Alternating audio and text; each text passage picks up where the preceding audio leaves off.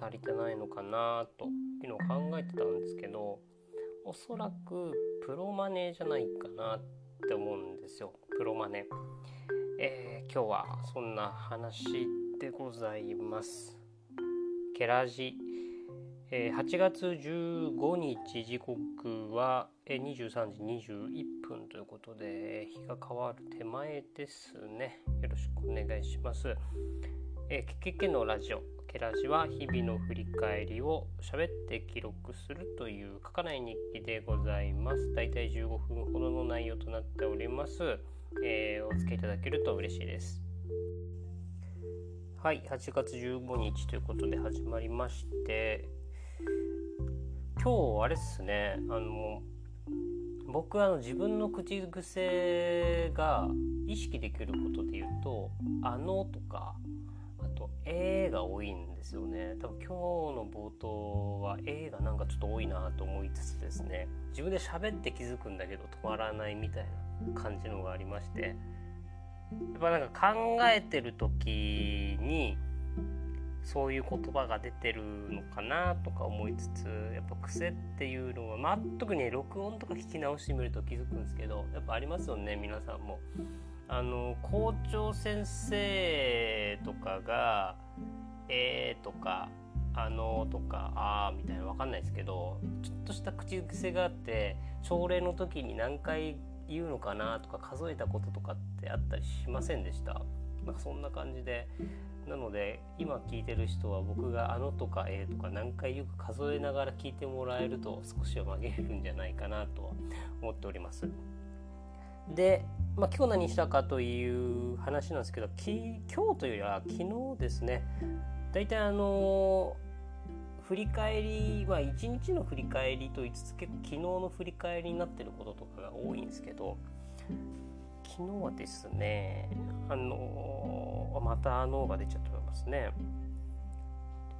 今関わってる組織のえまあ、地域の組織ですね、えー、その通知を出しに近くの、あの保育所まで行っておりました。だからそれだけじゃ全然伝わらないんだろうなとか思いつつ今喋ってるんですけど、まあ、地域実組織というですね、えー、大山町という場所にいるんですけど1万6,000人ぐらいの町で、まあ、その中でも、えー、10地区にえー、旧小学校区で10地区に分かれ分けられるんですけど今僕がいるのは縄地区というところで大体1200人ほどの、えー、地域になっております。そこでまあ町が町づくりみたいなことをその各区でやってくれっていうので立ち上がったのが、まあ、地域実組織というところででうちは縄の輪というような組織名でやっておりまして僕はそこの役員をやりつつ集落支援業務もまあ並行してやらせてもらってるんですけどでそこで旧縄保育所といってまあ実は最初は小学校だったんですけど小学校が廃校になり、えー、保育所になり7年前ぐらいに、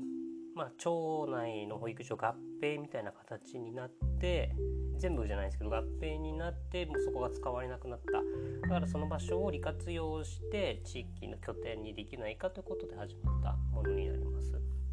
で縄穂自体縄穂というような今名前で縄保育所元縄保育所ということで縄穂という場所をつけてやってるんですけど、まあ、そこは去年から場所が始まりですね。まあ、みんなが集まれるような場所にしようということで、まあ、食で何か集まるきっかけを作ることができるんじゃないかって言ってですね。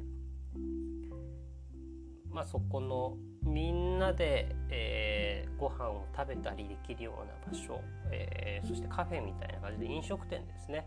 そういう形で使える場所を、まあ、ベースとして作ろうという話になりました。なので、まあ、一つ食がテーマだったのでえー、月1で持ち寄りのご飯会をやったりとか、まあ、ご飯を食べる場所をなかがまともになかったのでただの会議室だったりとかしたのでそこを去年8ヶ月ぐらいですかね毎月島根の津和野から飲食店経営プラス設計をやってる方にですねゲストで来ていただいてワークショップをやりつつ、また次翌月来月来るからここまでやっといてねというのようなですね宿題をもらいながら、まあ、DIY 並び、まあ、DIT ですね。Do it yourself じゃなく Do it together みんなで場所を作っていくということをですねやりながら、まあ、そのプロセス重視で場作りみたいなのをやっておりました。でそれが終わりなんとなく空間が出てきて、まあ、飲食許可はこれから取っていくんですけどその空間が出てきましてきてきてあちょっと猫が鳴いてますね、えー、空間が出てきて、まあ、次の段階今年に関しては作るって面白いよねって話になったんです。去年ワークショップをやっていく中で、まあ、去年建築系の作るだと思うんですけどリノベなので。それとまた別に、まあ、工芸をやる手芸をやるだったりとかプロジェクトを作るとか、仕事を作るとかあとは他に何があったかな。まああとは食は引き継ぎつつ、まあ、レシピを作るご飯を作るだとかなんかそういうような作るっていうことをですね作るが試せる場所。そして、えー、作るを実践できる。学べて実践できて、えー、そこで貯めた経験値をまた人に教える共有するみたいな、えー、循環ができないかなっていうことをですね考えて作るくる授業というような形で今進めているのが2年目です、まあ、若干コロナの影響を受けてるのでかなり、えー、リアルなイベントっていうのが、まあ、できなくなっております。ででですね、ま、通知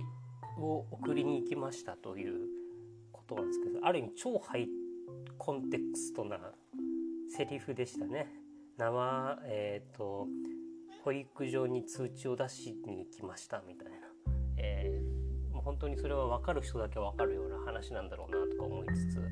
えー、まあ、通知っていうのは定例会という毎月1回地域の、えおっちゃんたち週ちは15集落ですかね15集落あってその中から、まあ、役割でまあ、その町づくり委員じゃないですけど縄の輪に関わってくれる人が選出されてでその人たちプラスその縄の輪の役員だったり、まあ、ちょっと、えー、まあ自己推薦じゃないですけど、まあ、承認という形で委員さんになった人たちが集まってまあ、みんなでこういうことイベントができるんじゃないかとかあとは普通に予算の使い方だったりとか、えー、まあ、そういった案とかをえブレストするような場が毎月1回あるんですけどまそれがまちょっとコロナの影響もありですね。鳥取はそんなにもともと影響があった地域ではないんですけどまだ 20, 20ちょっとぐらいですかね、えー、感染者が出て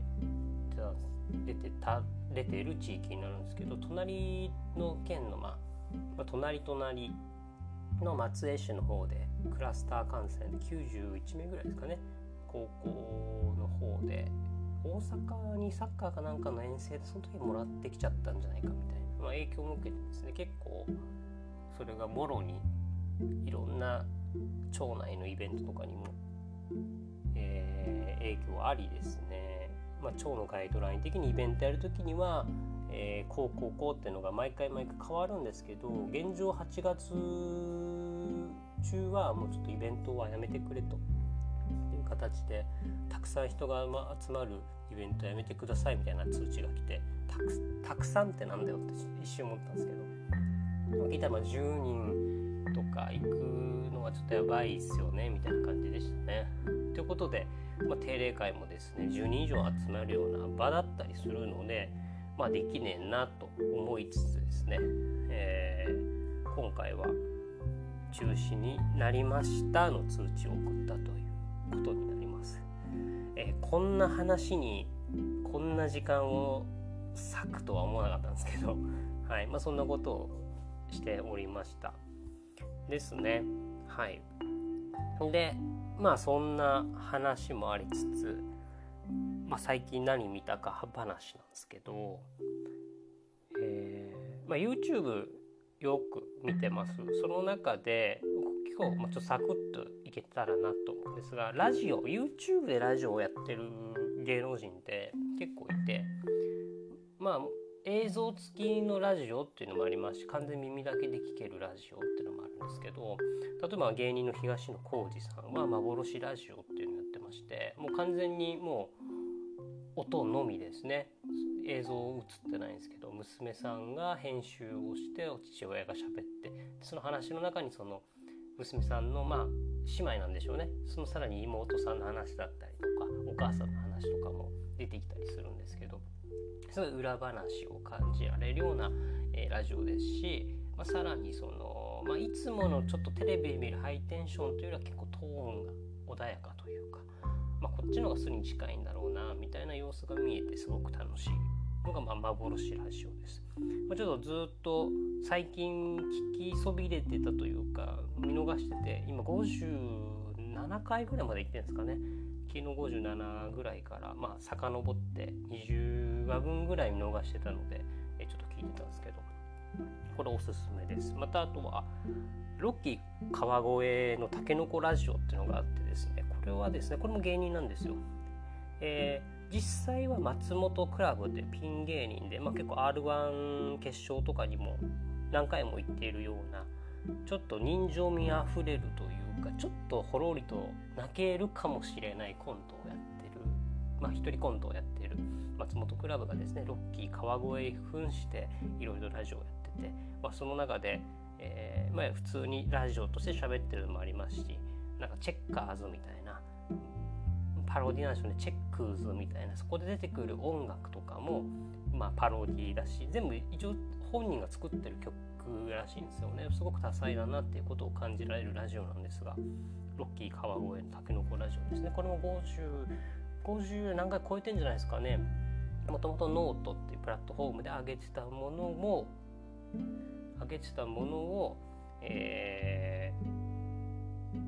YouTube に下ろしているというような感じでこれも完全音声のみでございます。はい、でもう一個挙げるとすると、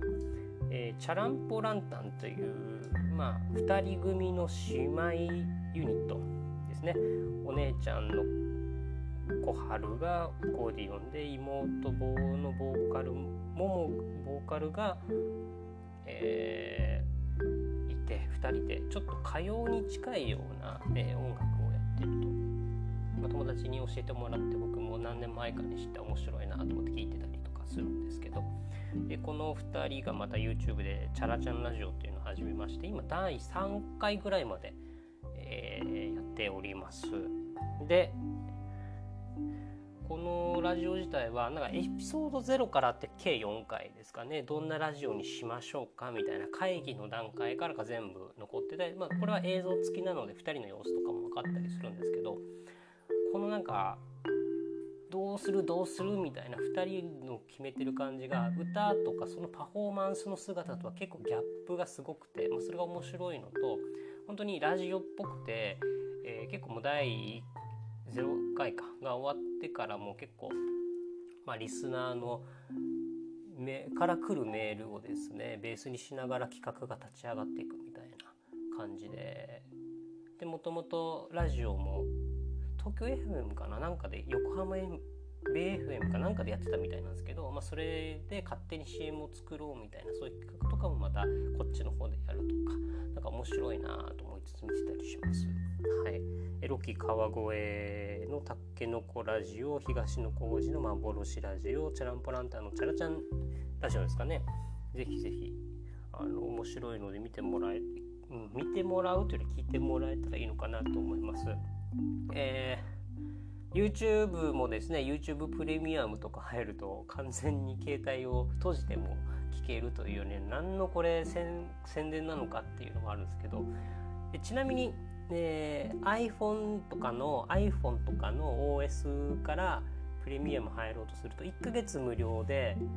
えー、2ヶ月目から1000何百円なんですけど Google のウェブサイトとか Google の Android から入ろうとすると3ヶ月無料で確か1100円とか1000そのぐらいですかね。それ以下だったとですけどっていうのでどこから入るかで料金変わってくるのでもしプレミアム試してみて使ってみようっていう方は Android とか Web ブラウザから入ることをおすすめします。はいということで、えー、本当はプロマネ何が足りてないのかプロマネ問題みたいな本当は何ですかね地域で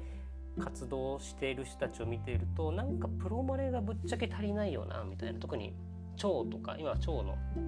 倉庫戦略みたいなところ